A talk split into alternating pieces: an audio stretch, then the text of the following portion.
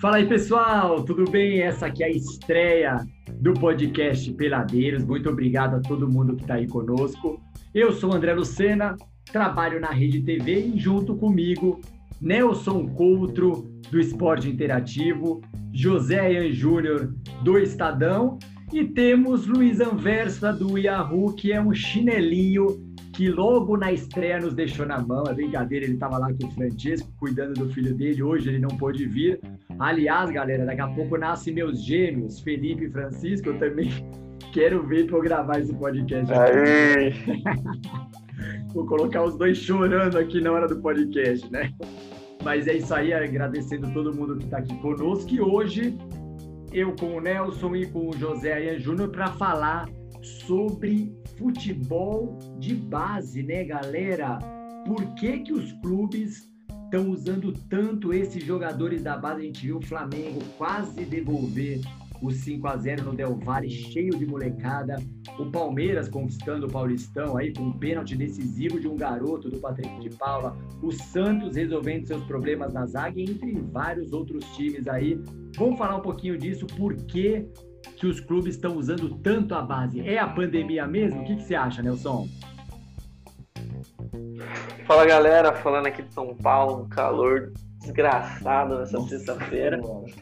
É, e cara, eu acho que o motivo principal é a tal da Covid-19. Eu acho que infelizmente poucos times usam a base é, com estratégia, fazem a transição direitinho. Acho que a maioria dos clubes mesmo, acho que isso até no mundo, né? Não é só no Brasil não.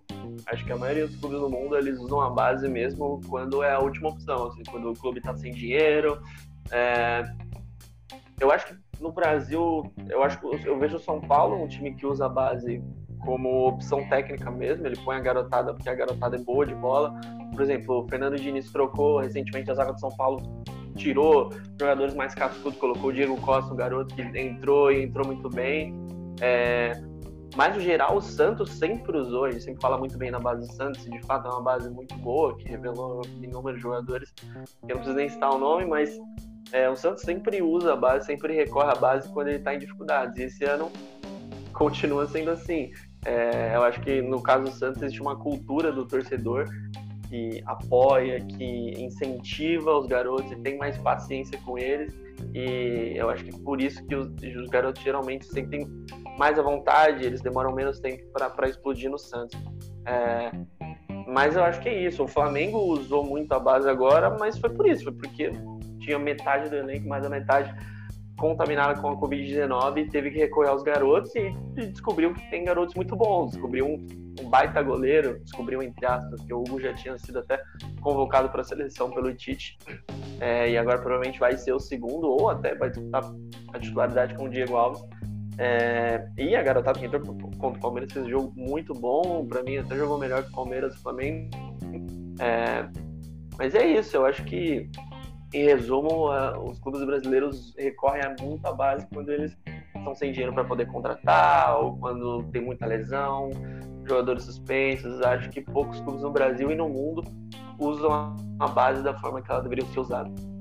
Verdade, verdade, Nelson. E para você, José, tem um, acho que tem um fator aí que a gente não pode deixar de falar, porque agora, por conta da pandemia, sem torcedor no estádio, eu não sei, a impressão acho que dá essa mesmo, de é um pouquinho menos de pressão para esses jovens, então, obviamente que tem a rede social, o próprio Gabriel Veron aí respondeu torcedores pelo Twitter, depois disse que a conta dele foi hackeada, tem essa pressão, obviamente, da família, do próprio, do próprio elenco, dos amigos, da rede social, mas o fato de não ter torcedor no estádio acaba também ajudando tanto o time para lançar como o jovem para desempenhar um bom futebol, né, José? O que você acha?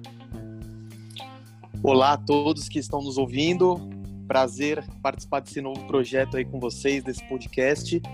É, eu concordo com, com vocês aí sobre esse momento aí que a gente está vivendo, que as finanças dos clubes, é, é, por conta da, da pandemia, não, não estão equilibradas, né? Então, é, os clubes estão botando a garotada para jogar.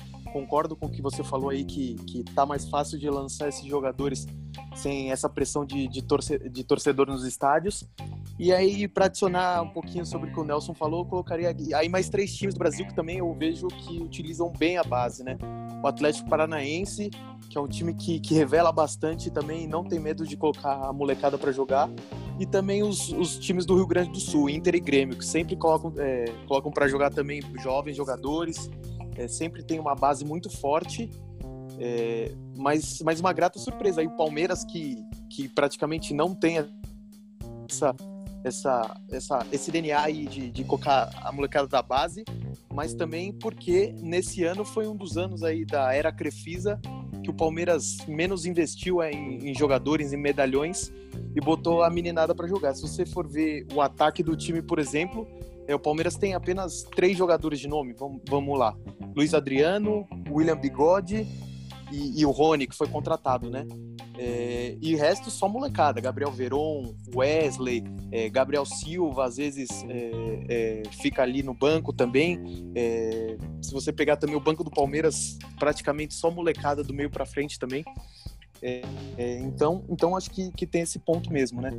e também times que, por exemplo, o Corinthians agora também uma situação financeira ruim, lançando jogadores. É, é, também tem, tem os times do Rio de Janeiro, né? Também com, com as finanças é, bem ruins aí, Fluminense, Vasco, Botafogo, que estão botando é, diversos jogadores para jogar aí, alguns, alguns é, com bastante potencial que eu vejo aí. Mas, de maneira geral, é, eu concordo que, que essa pandemia aí está potencializando essa, botar essa molecada para jogar já que os clubes estão sem dinheiro, mas, mas aí eu boto também, é, como, como eu disse anteriormente, esses outros três clubes aí, Atlético Paranaense, Inter e Grêmio aí nessa prateleira de clubes que usam bem a base. Verdade, verdade. E o Grêmio, até com o Romildo Bolzan, ele, Romildo Bolzan, ele, ele vem fazendo realmente uma, uma boa administração de não gastar muito, o Renato Gaúcho, enfim, reaproveitando vários jogadores que não estavam bem em outros clubes e lançando vários garotos que dá uma, também uma tranquilidade é, muito grande aí para ele, né? Agora, se a gente pegar, o Nelson fez o levantamento aqui, até a sétima rodada, né, dos clubes que mais usaram jogadores da base, o Vasco é o primeiro, 11 jogadores da base até a, sétima rodada. Thales Magno mesmo, é, que jogou muito com o Luxemburgo, hoje em dia já é uma realidade, é titular. Depois vem o São Paulo com 10, Atlético Paranaense, Fluminense e Santos com 9, o Goiás tem 7, e depois vem ali até o Ceará e Fortaleza, por incrível que pareça, são os últimos, usaram um jogador da base cada apenas. Para você, Nelson, qual clube, quais clubes tem usado melhor a base aí nessa temporada de 2020, principalmente nesse período aí de pandemia que, que os times têm usado mais, né, os jogadores que, que sobem? Eu acho que o Palmeiras, é, o Palmeiras, o, acho que é um, para mim um grande mérito. Não, não, não gosto do trabalho do Luxemburgo, mas ele tem um mérito que é inegável que ele colocou a garotada para jogar e a base do Palmeiras é muito boa. Já não é de hoje, é uma base que conquista muitos títulos, que tem vários jogadores que se destacam. É, muitos deles acabam nem virando. Tem o Arthur, por exemplo, que está no Bragantino, rodou bastante por empréstimo e sempre foi bem nos empréstimos. Lembro que tinha o Vitinho também, que era da seleção de base e acabou indo para o Barcelona B. É, enfim, tem agora o Gabriel Veron, que é um, para mim um potencial craque, e que se não tivesse tantas lesões já seria titular desse time. É, e das poucas vezes que entrou foi bem. E, mas o Palmeiras tem para mim dois jogadores que são caras de seleção, um deles já tá na seleção, que é o Gabriel Menino. Gosto mais dele no meio de campo, mas acho muito importante essa versatilidade. E muita gente critica, não, porque no Palmeiras ele jogou uma outra vez só na lateral, mas Cara, a seleção é, é, tiro curto ali, você se reúne uma semana com o time e, e você tem que resolver os, os, problemas que você tem com o que você tem em mãos, né? É, todas as seleções do mundo convocam jogadores e improvisam eles, mesmo, mesmo que eles sejam improvisados apenas na seleção. É, então, achei justa a convocação do Gabriel Menino, acho que é um jogador, mesmo que não for para agora ser titular, acho que para o futuro ele tem muito potencial. O Patrick de Paula também acho que tem tudo para dominar a posição dele aí se continuar no Brasil por muito tempo e se for para Europa acho que é um cara que, que vai explodir rápido se escolher bem o clube é... Então acho que o Palmeiras tem utilizado muito bem a base. É... O Gabriel Verão, como eu falei, quando começar a ter oportunidade, tenho certeza que ele vai que ele vai ter uma ascensão muito forte, porque ele é um jogador que tem um talento assim absurdo. É, não sei o que vocês acham, mas eu acho que ele tem vejo, eu acho que na base ele tinha mais destaque do que o Gabriel Jesus até, é, que também era outro monstro da base, mas é, vendo, talvez eu vi mais o Gabriel Veron, então talvez seja, a comparação seja injusta. Mas eu gosto muito do futebol desse menino, achei ele fantástico e acho que o Palmeiras é, é um caminho para o Palmeiras. A gente sabe que não vai, é, o Palmeiras não vai sempre investir muito em times como fez nas últimas temporadas e tem uma base muito forte, como a gente falou. Então acho que é um caminho bem sustentável até para o Palmeiras ele começar a olhar para os garotos começar a inserir os garotos no time, porque realmente é uma base muito forte, que produz muito talento e, e o Luxemburgo tem feito o que faltava, que era botar essa molecada para jogar e dar confiança para eles. E eles têm realmente jogado com muita confiança.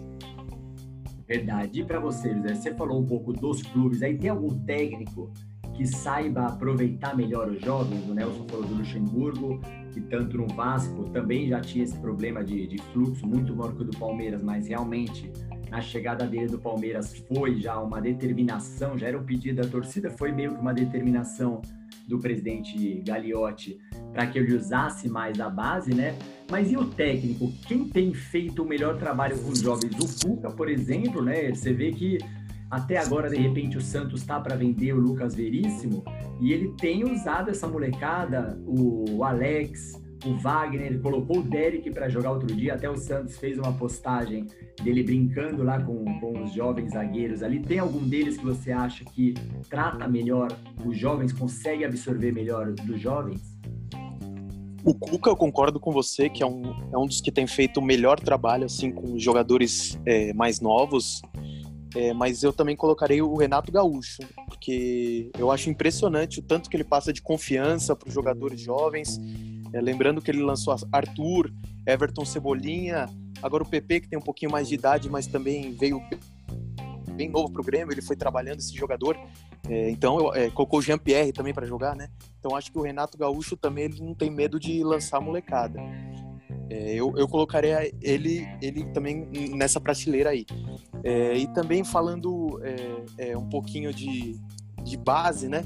É, lembrando que hoje as coisas acho que se inverteram um pouco, porque se você for pegar os, só os resultados, o Palmeiras e o Flamengo são as melhores bases é, hoje em dia, né, do futebol brasileiro, pegando só resultados das categorias de base, né? E o Palmeiras anteriormente era inimaginável isso, esse trabalho que vem sendo feito desde 2015 aí, né? É, começou com, com, o Paulo Nobre e Alexandre Matos. É, o Nelson falou um pouco sobre os jogadores do Palmeiras, mas, mas eu discordo. Tem que ter um pouquinho mais de calma com o Gabriel Veron. Acabou de fazer 18 anos. É, vendo alguns jogos dele, eu acho que ele ainda tá meio cru, assim, sabe? Eu acho que, por exemplo, o Wesley do ataque tá muito mais pronto é, para pegar a camisa titular e jogar. É, não que seja nenhum craque, mas, mas dribla bem. É, é, eu acho que, que dá mais segmento às jogadas. O Gabriel Veron, acho que ele tem um potencial tremendo também. É, menor que o Gabriel Jesus, na minha opinião. Mas eu, eu, eu colocaria ele para o segundo tempo, para jogar. É, eu acho que desses jogadores aí que estão jogando, o Patrick de Paula é o que mais me agrada. É impressionante, parece para mim que ele é um veterano jogando bola. É, às vezes você fica até, é, até assustado com ele jogando, porque ele pega umas bolas e, e gira e, e, toca, e você pensa que ele vai perder a bola, mas, Nossa, mas ele tem uma frieza incrível. na cabeça de área para sair jogando ali, né? Ele tem uma frieza incrível. E o Gabriel Menino também, é, discordando um pouquinho do Nelson, eu acho que é normal da idade, mas que, que ele apresenta algumas irregularidades mas também eu boto um pouquinho na conta do, do Luxemburgo, porque eu ainda não enxergo exatamente a posição que ele joga no Palmeiras. É, eu acho que ele rende melhor ali como um, é, um, segundo volante do lado do Patrick de Paula. Às vezes ele joga muito aberto. É, é não me agrada o jeito que ele joga no Palmeiras também. Eu acho que tem um pouquinho de culpa nisso, é, nesse rendimento dele. E um pouquinho, e também falando é, de um dos times que, que, mais utiliza a base, o São Paulo, que, que apesar de, de lançar vários garotos, é, ter vendido alguns, alguns nomes muito importantes, como Anthony, é, como, como o David Neres também. É, mas eu acho que, que esses jogadores do São Paulo hoje só, só servem para compor elenco. Eu não vejo nenhum, nenhuma, nenhum jogador dessa base do São Paulo que, que, que, é, que salte os olhos ou que seja tão bom assim, né? E isso também vai, vai, vai um pouco do, dessa, desse momento que o São Paulo vive. É, também de, de não ter um tanto. Dinheiro, né, José? Só que ele só se machuca, pô. Exatamente. Para mim é, é, o que teria um pouquinho é, o maior potencial dentre esses jogadores, mas, mas tá, tá em campo em poucos jogos, né? É, o que, que você acha, Adesão, também, sua opinião sobre, sobre a base? Cara, eu tô, olha, eu até coloquei no meu Twitter, eu tô abis... eu, eu tô imaginando assim, os adversários do Flamengo. Porque o Flamengo já tem um time titular espetacular, tem é, reservas que, pô, Gustavo Henrique, que para mim estava entre, junto com o Rodrigo Caio, como o melhor zagueiro do Campeonato Brasileiro no ano passado. O René é um cara que tem uma regularidade, marca bem, aí trouxe o Thiago Maia, trouxe lá para ataque Pedro, trouxe Michael, que todo mundo queria, trouxe o Pedro Rocha, que caiu ali com o Cruzeiro, mas é um jogador é, que mostrou muito potencial no Grêmio, estava lá na Rússia, um cara caro também. Então, para mim, o Flamengo já era um time muito, muito temido. E aí a gente viu que no ano passado, né, a base do Flamengo venceu 27 títulos. Eu assisti o segundo jogo da final do Campeonato Brasileiro Sub-20, que foi Flamengo e Palmeiras. No primeiro jogo, o Palmeiras venceu por 1 a 0 é, o Esteves, lateral esquerdo, foi expulso do, do, Palmeiras, não jogou no segundo jogo, que foi uma, uma ausência ali. Palmeiras jogou o Patrick de Paula, que foi o melhor do Palmeiras, acho que foi o único que se salvou. É, Gabriel Menino não foi bem, Angulo não foi bem, Alanzinho não foi bem.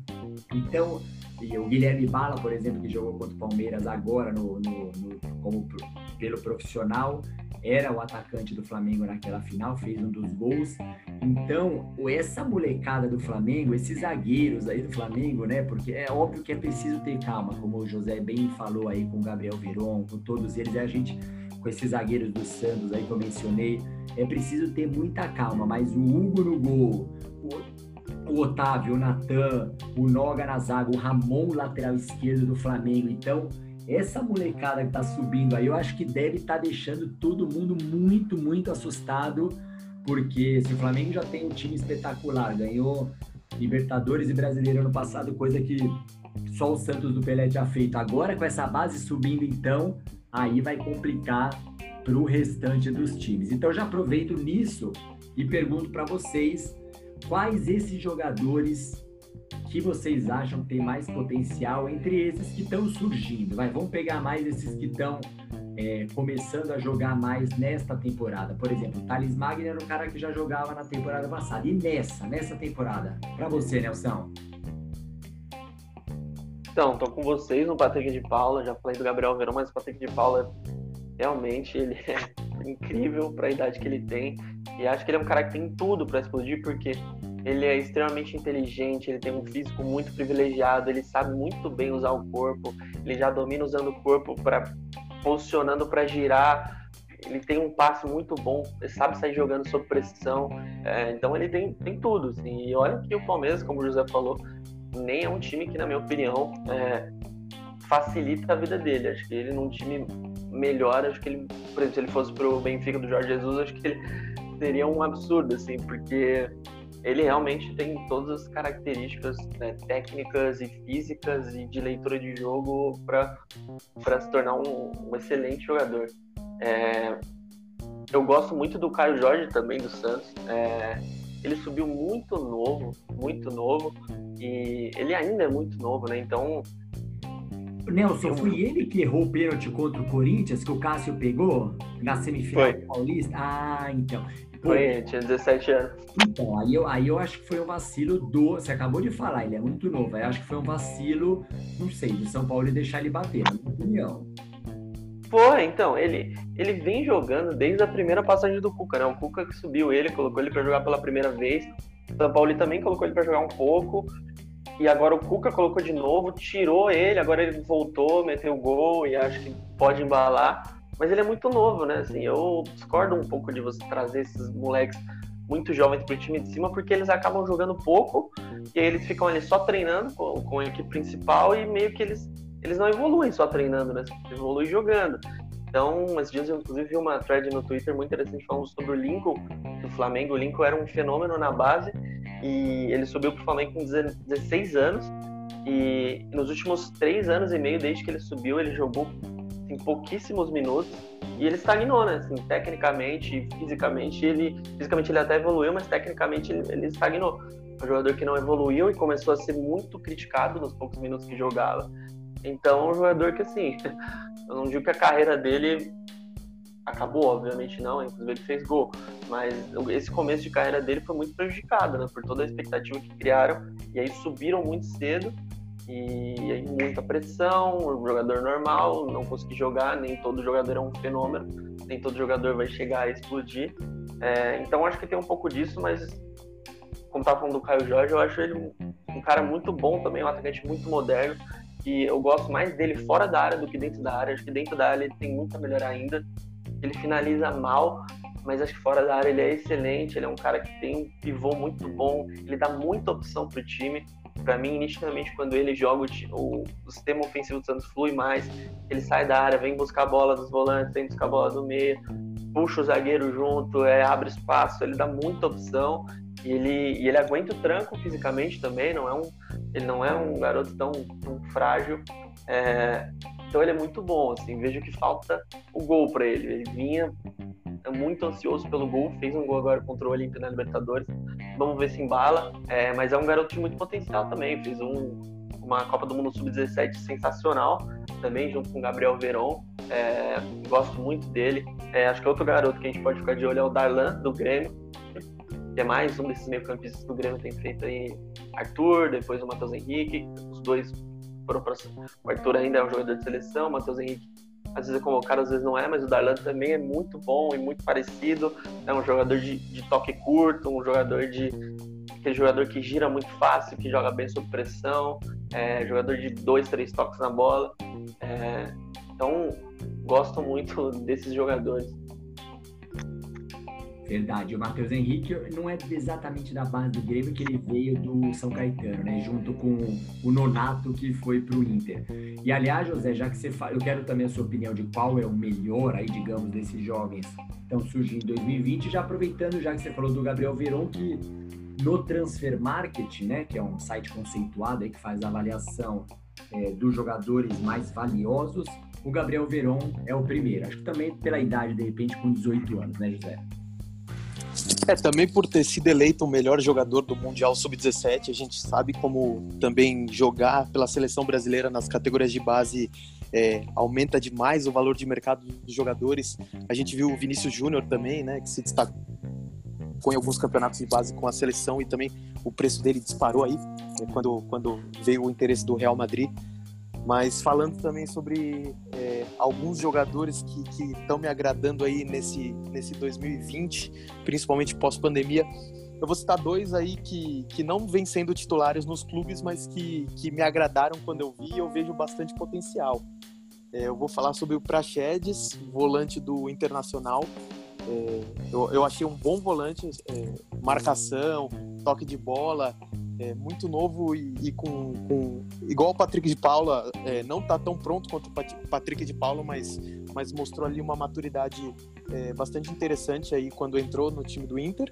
E também eu vou falar um jogador que me agradou, mas que, que vem entrando apenas nos finais dos jogos é, do Fluminense, que é um tal de Luiz Henrique. Vocês já viram ele jogar? Canhotinho, habilidoso, é, eu gostei bastante. É mais uma das crias aí de Xerém também. O Fluminense, nesses últimos anos, vem revelando bastante jogadores, né? É, se a gente pegar aí o Pedro, é, que, está que tá indo muito bem no Flamengo, não é, não é titular, mas é o décimo, praticamente o décimo segundo jogador do clube. Mas, mas ele saiu também dessa base do Fluminense aí. É, o Evanilson que, que, agora também, né? Exato. É, o Evanilson, que, que, que, que, a gente. É o mesmo caso aí que o, que o Dezão falou do, do Matheus Henrique, né? Inclusive o Grêmio faz muito bem esse trabalho. É, o PP não foi revelado pelo Grêmio, veio lá do, do sul, do Paraná. É, o Everton Cebolinha veio do Fortaleza, ou seja, o Grêmio também tem, tem é, é, essa competência aí de buscar jogadores jovens em clubes menores, né? Sim, não o Richardson Fortale... também tem Exatamente. Não que o Fortaleza seja menor, mas, mas, mas é, pegar de, de, não de um grande centro do futebol, vamos dizer assim. Né? É, é, e voltando a falar também, acho que um pouco do Flamengo, um dos pontos que o André levantou, é, por, é, por melhor que seja essa base, eu acho que tem o risco de acontecer um pouco do que, do que, do que aconteceu com o Palmeiras anos atrás, né? De contratar muitos jogadores é, conceituados, muitos medalhões e a base não ter tanto espaço. Teve agora é, essas oportunidades por conta da Covid, mas acho que se não fosse por isso, a gente não teria visto esses jogadores atuarem, por exemplo, esse ano, talvez. É, também tem esse lateral esquerdo aí do Flamengo chamado Ramon, que para mim tem que ser reserva imediato do Felipe Luiz, é, ganhar a vaga do René. É claro que também foram só dois jogos, né, que a gente viu, dois jogos importantes, né, um contra um clássico do futebol, Palmeiras e Flamengo, e outro um jogo de Libertadores, né, que, que nunca é fácil, tá mais para um time que tinha, tinha metido 5 a 0 no Flamengo, e, os, esses jovens garotos aí do Flamengo mostraram muita personalidade. Mas esse ponto, né, é, é, é um perigo que o Flamengo corre também, porque a gente sabe como isso é lucrativo né? O Flamengo que vendeu Paquetá, é, Vinícius Júnior, é, por muitos milhões aí que, que permitiram que o Flamengo tivesse um pouco dessa situação financeira estável que tem hoje, né? Verdade. E com esse dinheiro ele foi lá, diferente do Palmeiras, que nos últimos anos foi recheando o elenco com vários jogadores por posição, três, né? Chegava a ter três jogadores por posição, jogadores não consagrados, mas mais conhecidos. O Flamengo pegando esse dinheiro do Vinícius Júnior, do Paquetá, foi lá e fez as compras certeiras para trazer titulares mesmo, que eram titulares em outras equipes. E, enfim, acabou ganhando a Libertadores e o Brasileirão no ano passado e também é um grande é, postulante aí ao título nesse ano também, né? Completando os de vocês, eu acho que eu concordo que é o Gabriel, é o Patrick de Paula no momento, acho que é o expoente aí pela personalidade, pelo futebol que ele apresenta. E acho que eu completaria com o Kelvin, lateral direito do Atlético Paranaense, 19 anos só. Fez um golaço com uma sapatada no, no finalzinho do, do campeonato paranaense contra o Curitiba, contra o seu maior rival e garantiu o título ali do Furacão. Eu também gosto muito do Marcos Paulo do Fluminense, também ainda é cru, também ainda precisa aguardar um pouquinho, assim como ele tem 19, né? O Thales Magno e o Veron, por exemplo, tem 18. É preciso aguardar um pouquinho, mas gosto muito dele e ele é português, né? Ele joga pela seleção portuguesa, é até curioso aí ver o Marcos Paulo, mas ele, ele é brasileiro, enfim, mas joga pela seleção portuguesa na base. É isso aí, galera. Que mais? Vamos dar um tchau pra galera. Tem mais alguma coisa para vocês acrescentarem aí? A gente já agradecendo a todo mundo que curtiu. Aqui nós temos o Twitter também do Peladeiros, que a galera pode sempre sugerir as pautas pra gente, né, Nelson? É isso, arroba. A gente vai estar tá postando todos os programas lá, vai estar tá pedindo participações também, sugestões de temas, enfim. Todas as novidades do que a gente for, for abordar vai estar tá lá. É, e é isso. E no próximo, o Luiz Anversa vai ter que estar com a gente, hein, Zé? Senão, meu, o cara já vai dar uma de Valdívia aí. Com certeza, né? Já faltou na estreia, se faltar no segundo, não precisa nem voltar mais, né? É isso aí, é isso aí. Então, brigadão, Nelson.